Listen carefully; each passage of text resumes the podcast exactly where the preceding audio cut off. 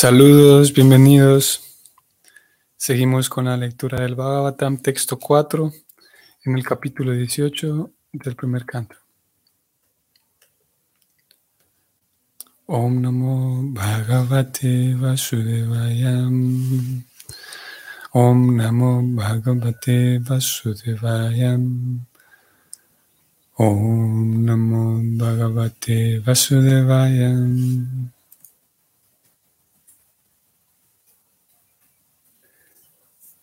Natamas loka bharatanam yusatam tatkutamritam syatsam brahmonta kalepi smaratam tatpadam buyam.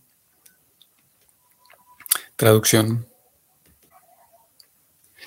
Esto se debía a que aquellos que han dedicado sus vidas a todo lo relacionado con los temas trascendentales acerca de la personalidad de Dios, de quien cantan los signos védicos y que están dedicados constantemente a recordar los pies del loto del Señor, no corren el riesgo de tener conceptos erróneos ni siquiera en el último momento de su vida.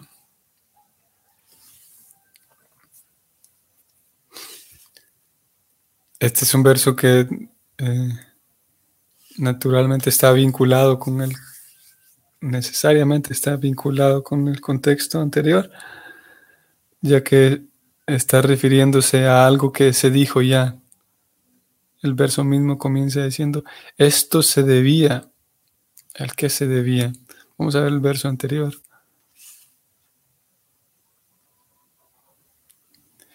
en el verso anterior, verso 3, decía que el, rey dejó mm, atrás a todos sus, sus amigos, sus asociados, y tal como un discípulo se entregó a su maestro espiritual, de ese modo llegó a entender la verdadera posición de la personalidad de Dios. Él llegó a entender la verdadera posición. Esto se debía, voy al texto 4 y lo leemos nuevamente, esto se debía a que aquellos que han dedicado sus vidas a todo lo relacionado con los temas trascendentales acerca de la personalidad de Dios, de quien cantan los himnos védicos, y que están dedicados constantemente a recordar los pies del loto del Señor, no corren el riesgo de tener conceptos erróneos ni siquiera en el momento último de su vida, o sea, al momento de morir. Y entonces hemos visto aquí, preocupada va a ir en, el significado, va a ir en dirección a, hablar acerca del el momento de morir, el momento de la muerte, y va a dar algunas, entre líneas, va a presentar el tema de la reencarnación. Eh, y aparte también vamos a hablar de cómo el verso mismo es una descripción de los devotos puros, una descripción que eh, queda muy bien para cualquier eh, devoto, devota cuya devoción es pura, ya que como hemos visto y como hemos dicho tantas veces, que el concepto dentro de toda la, de toda la cosmovisión y dentro de toda la teología del Bhakti, el concepto de devoción pura es importante. Por lo tanto, resaltan siempre, si el concepto de devoción pura es importante, entonces resalta siempre aquellas personas que expresan la devoción pura, como es en el caso de Pariksit que estamos leyendo hoy. Y como dije, el verso mismo es una descripción de los devotos puros. Vamos a hablar un poco de ello también. Vamos, mientras tanto, al significado. La máxima perfección de la vida se logra si en el último momento de ella uno recuerda la naturaleza trascendental del Señor. Esta perfección de la vida la logra aquel que ha aprendido lo que es la verdadera naturaleza trascendental del Señor, mediante los himnos védicos cantados por un alma liberada como Sukadeva Goswami o alguien que se encuentre en esa línea de sucesión discipular. Nada se gana con oír los himnos védicos de labios de algún especulador mental. Cuando eso mismo se oye de labios de un alma verdaderamente autorrealizada y se entiende debidamente mediante el servicio y la sumisión, todo se vuelve claro y transparente. Así, un discípulo sumiso logra vivir de una manera trascendental y proseguir hasta el final de la vida. Por medio de una adaptación científica, se puede recordar al Señor incluso al final de la vida, cuando la capacidad de recordar disminuye a causa de trastornos trastornos en las membranas del cuerpo. En el momento de la muerte, a un hombre común le es muy difícil recordar las cosas tal como son, pero por la gracia del Señor y sus devotos genuinos, los maestros espirituales, uno puede tener esa oportunidad sin dificultad alguna. Y eso ocurrió en el caso de Maharaj Pariksit. Aquí termina el significado. Muy bien, entonces vamos a ver.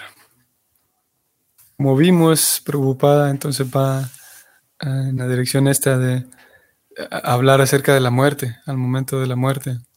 Y eso, eh, esto que preocupada entonces señala aquí, se vuelve más comprensible y se vuelve o calza o cabe dentro de una conversación en la cual se comprenda, al menos teóricamente, el tema de la reencarnación, ya que sí, por esa razón el asunto de la reencarnación o de la transmigración del alma es fundamental, va a dar fundamento a toda la comprensión de los demás temas que, que después se desarrollen. Y, el tema de la transmigración del alma es el primero de los temas tratados en la Gita desde el capítulo 2. En realidad es el primer tema. Primero en la Gita se plantea la, inmortalidad y la eternidad del alma. Bueno, diferentes cualidades del alma, entre ellas la inmortalidad, la eternidad y la naturaleza distinta de la materia en, contraposición, ya que la materia desaparece, pero el alma no.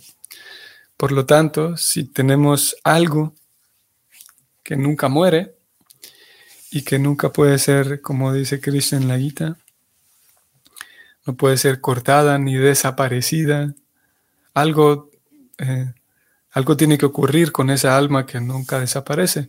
Por lo tanto, la, la respuesta natural es que si no desaparece, y cada tanto el cuerpo muere, entonces el alma tiene que ir de cuerpo a cuerpo, de, un cuerpo a otro. Y en ese tema, Krishna entonces explica qué sucede y es una pregunta bastante natural cuando se está hablando del tema de la reencarnación. Hay preguntas que son que surgen, eh, que necesariamente surgen en la cabeza de quien está preguntando. Como por ejemplo, siempre surge la pregunta de si el alma puede ir a un cuerpo inferior, a un cuerpo de, animal o planta. ¿Qué pasa con los cuerpos de los animales, por ejemplo, cuando alguien los mata? Y otras preguntas similares. Y todas ellas son respondidas, todas ellas tienen una respuesta. Y entonces, eh, una de uno de los puntos importantes en ese tema es la muerte, naturalmente, ya que ya, ya de por sí es enigmático el tema de la muerte para prácticamente cualquier persona. Y afortunadamente también la Gita da una perspectiva y da respuestas, presenta respuestas ante el tema de la muerte. Y uno de ellos es que creo que podemos ir allá. Vamos a ir allá, Bhagavad Gita capítulo 8. Vamos a leer aquí el texto 5 en el capítulo 8. Krishna dice que quien quiera que al final de la vida abandone el cuerpo, o sea, enfrente a la muerte, recordándome únicamente a mí, de inmediato alcanza mi naturaleza, dice Krishna. De esto no hay ninguna duda, ya que hasta este punto, en el capítulo 8, ha hablado de la muerte y del alma. Eh, entonces, mm, describe la, forma de llegar directamente al mundo espiritual, de llegar a mí, Krishna dice. Y en el siguiente verso, texto 6, él dice que cualquier estado de existencia que uno recuerde al, cuando abandona el cuerpo, o sea, al momento de morir, ese estado alcanzará sin falta. Es interesante como en estos dos versos, el 5 y el 6, él habla de con certeza, él dice, sin falta, sin duda, en este verso dice, sin falta, uno al momento de morir, a dónde está puesta su conciencia, eh, su conciencia lo lleva a un siguiente estado de existencia, una siguiente vida, sin falta, dice aquí. Y en el verso anterior dijo que, bueno, si alguien muere recordándome a mí, vendrá a mí, sin duda, sin falta, dice en ambas ocasiones. Y vean, interesante en este significado del verso 6, Preocupada comienza diciendo, Aquí se explica el proceso mediante el cual uno cambia su naturaleza en el momento crítico de la muerte. Entonces él aquí va a explicar cómo lo que haya en la, conciencia, lo que haya en la cabeza de la persona, aquello que, más le, le, interese a la persona es aquel tema que sea el más sí, más importante para su vida, ese naturalmente será el tema que esté en su cabeza al momento de morir. Y es así de simple como lo plantea tanto la Gita como aquí estamos viendo el Bhagavatam. El verso entonces, vinculándolo con el contexto que traemos, sugiere que, una persona, ya que como dije, eh, el Bhagavatam supone que el lector a estas alturas conoce cómo funciona el asunto de la reencarnación y no solamente conoce cómo funciona, sino que habrá leído hasta esas alturas, el lector habrá leído, voy a bajar aquí en el significado, el lector sabrá, habrá leído y escuchado que el momento de la muerte es algo difícil. Como lo estoy subrayando aquí, no es un momento tan, tan fácil, ya sea por, como ya lo sabemos todos, eh, ya sea por porque observemos a alguien, a un ser querido morir, o ya sea porque nosotros mismos tengamos que enfrentar la muerte, en ambos casos se describe en, los mismos, en las mismas escrituras que es algo difícil. Especialmente también en otras porciones del Bhagavatam se describe como por, por regla general, debido a, ser, debido a que es un momento bastante de bastante incertidumbre y, y específicamente, especialmente cuando al no haber tenido la persona una vida vinculada con Krishna, una vida devocional, es posible y es muy seguro que eso, que haya mucha incertidumbre y confusión y, por lo tanto miedo, por lo tanto, incluso aún a pesar de llevar una vida, haber llevado una vida eh, consciente, una vida espiritual, aún así no deja de ser crítico el momento de la muerte porque de acuerdo como lo describen las, grandes autoridades y como lo describen las escrituras, es que las capacidades del cuerpo también se, disminuyen. Es un momento que aparentemente es difícil y asusta por, por la misma cantidad. Aquí preocupada habla de las membranas del cuerpo, voy a ir un poquito más arriba la capacidad, estoy subrayándolo, en ese momento la capacidad de recordar disminuye. ¿Por qué? a causa de trastornos en las membranas del cuerpo. En otras porciones se describe como la temperatura del cuerpo mismo eh, aumenta y hay, sí, diferentes eh, dolores y diferentes, consecuentemente diferentes miedos y etcétera, que pueden hacer que, que aún a pesar de un cultivo consciente, un cultivo de conciencia espiritual, ese momento de la muerte sea crítico. Sin embargo, el verso mismo, mismo desde ayer, junto con su significado, el verso de ayer y hoy también, respaldan esa garantía que también la vemos en la Gita, de que ni siquiera al momento de morir, dice aquí el verso, no corre riesgo la persona. El, estudiante, la devota o el devoto, no corre riesgo de, de perder su claridad espiritual, su, su lucidez. Sabemos que es admirable. Cuando encontramos ancianos que están ancianos, tienen ya una vida bastante larga. Y es, siempre es resaltante el hecho de que algunos de ellos están lúcidos y, y lo vemos como algo digno de admirar y como una bendición también, llegar a la edad anciana y bastante adulta al, al borde de la muerte con lucidez. Y es lo que garantiza aquí el verso. Porque, en fin de cuentas, el, camino espiritual y el, sí, el estar consciente, la, vida consciente, la vida espiritual, es un sinónimo de, una vida de comprensión. O sea, si una persona tiene conciencia espiritual, eso significa que, que, está despierta, sus ojos están lúcidos, está clara su visión. Y lo mismo al contrario, si vemos o diríamos de una persona que no está consciente o que, o que no, sí, que no tiene conciencia de una persona que no es capaz de, de, verse con claridad a sí misma y ver la vida con claridad. Y por lo tanto, y lo mismo vimos también en la Gita de Krishna, le responde a Arjuna que una persona eh, eh, con conciencia espiritual es una persona cuya, cuyos ojos ven con claridad, dice Krishna.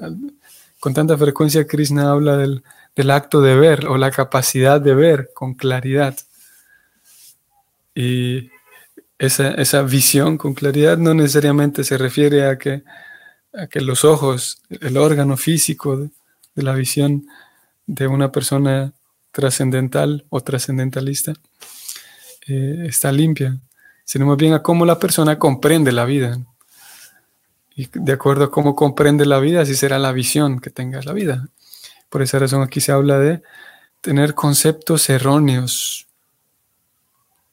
Conceptos erróneos, que es lo mismo que, si alguien tiene un concepto erróneo, es lo mismo que es alguien que tiene ignorancia. Y en eso consiste también el proceso de aprendizaje ordinario. El proceso de aprendizaje consiste en eliminar los conceptos erróneos de la vida de uno y aprender que este es el color amarillo y este es el color azul y no mezclarlos ambos, no confundirlos, no tener conceptos erróneos y así con todo. Entonces, similarmente, lo venimos viendo desde el verso anterior, hay tantos conceptos erróneos específicamente y especialmente en el, en el campo espiritual los conceptos erróneos en relación, por ejemplo, a qué somos. Hay diferentes conceptos de acuerdo como lo plantea la cosmovisión del Bhakti. Hay tantos conceptos erróneos en relación al alma. Y debido a conceptos erróneos, entonces me veo motivado a matar, por ejemplo, a, a los animales, cosa que fue contemplada incluso por, dentro de, la, de los diez mandamientos cristianos y, judíos también, judeocristianos.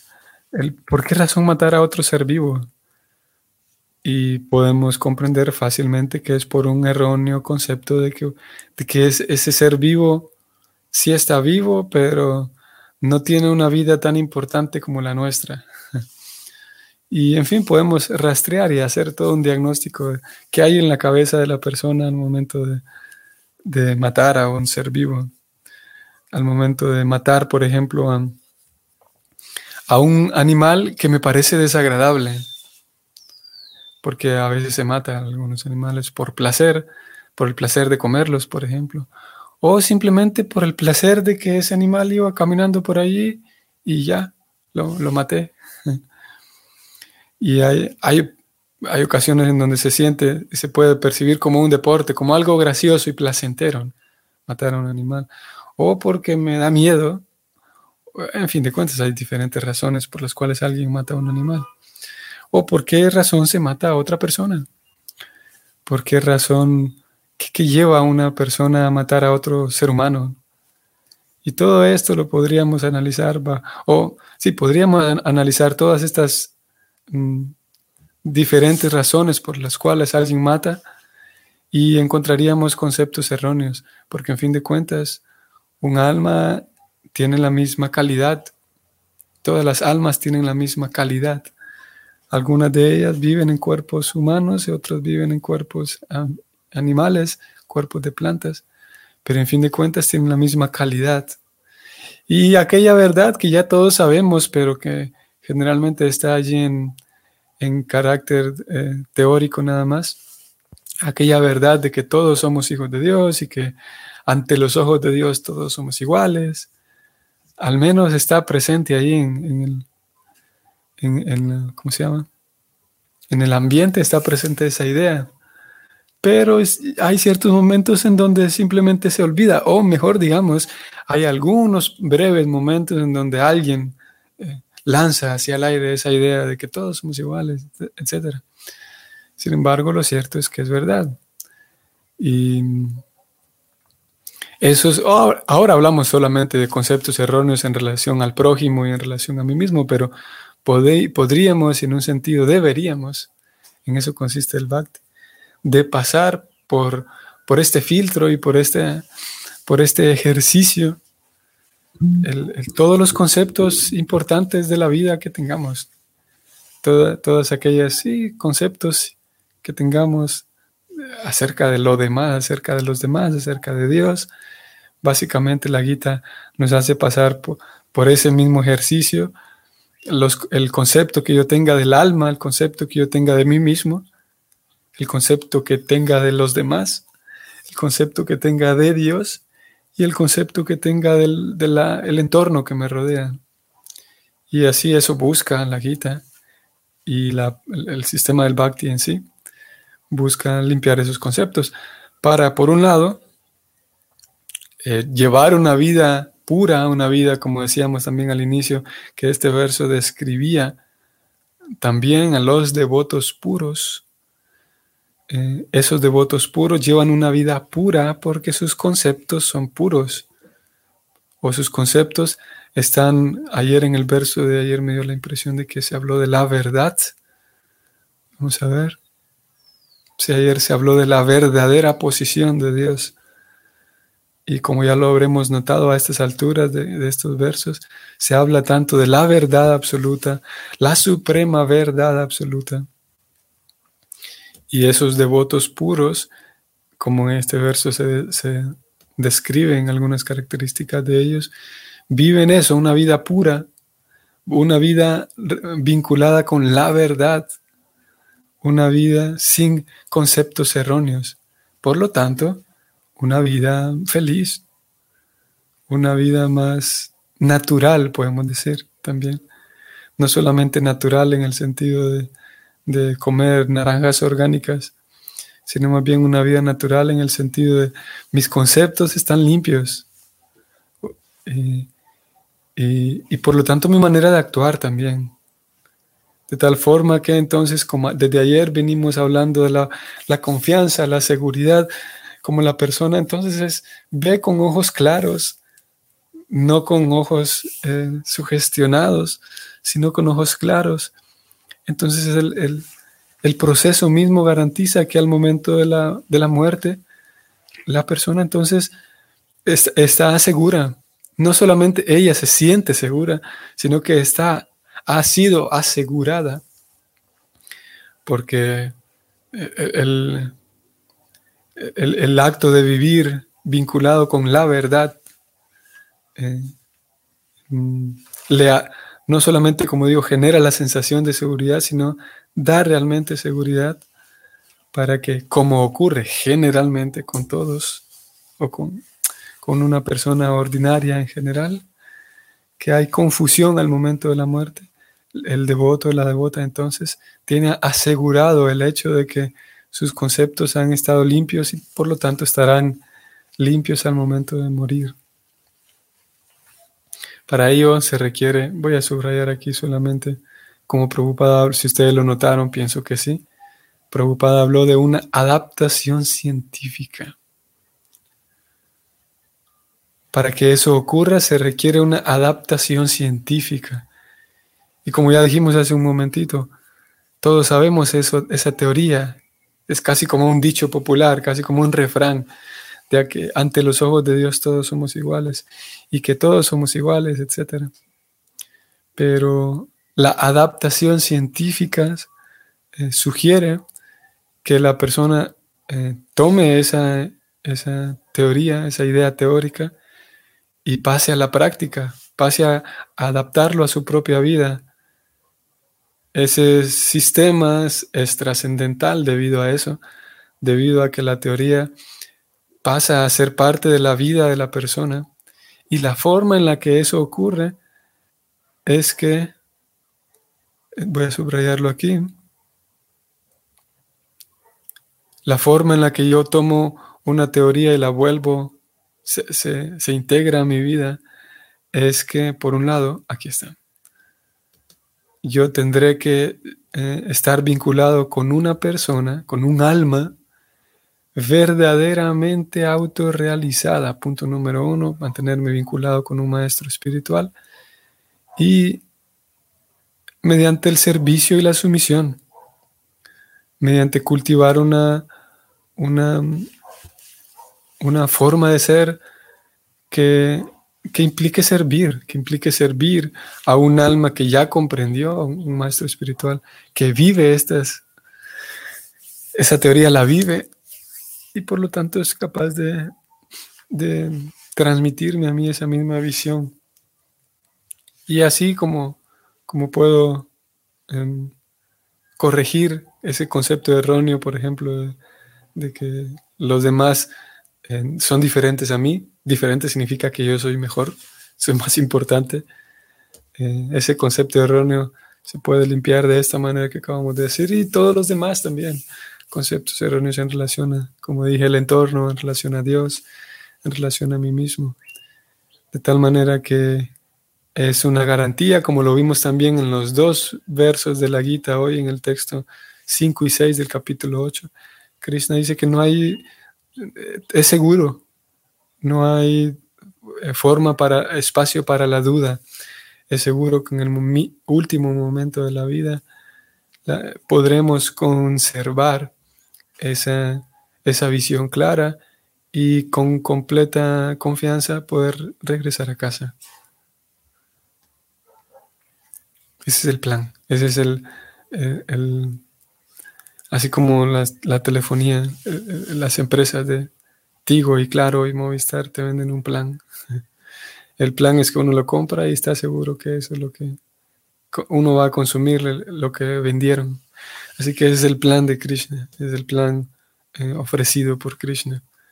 Al momento de la muerte, poder por fin regresar a casa y, tener la compañía, la dulce compañía de Krishna nuevamente, lo que tanto tiempo hemos buscado y seguimos buscando y anhelando. Es así como funciona. Muy bien, que tengan un bonito día hoy sábado. Hare Krishna, hasta mañana.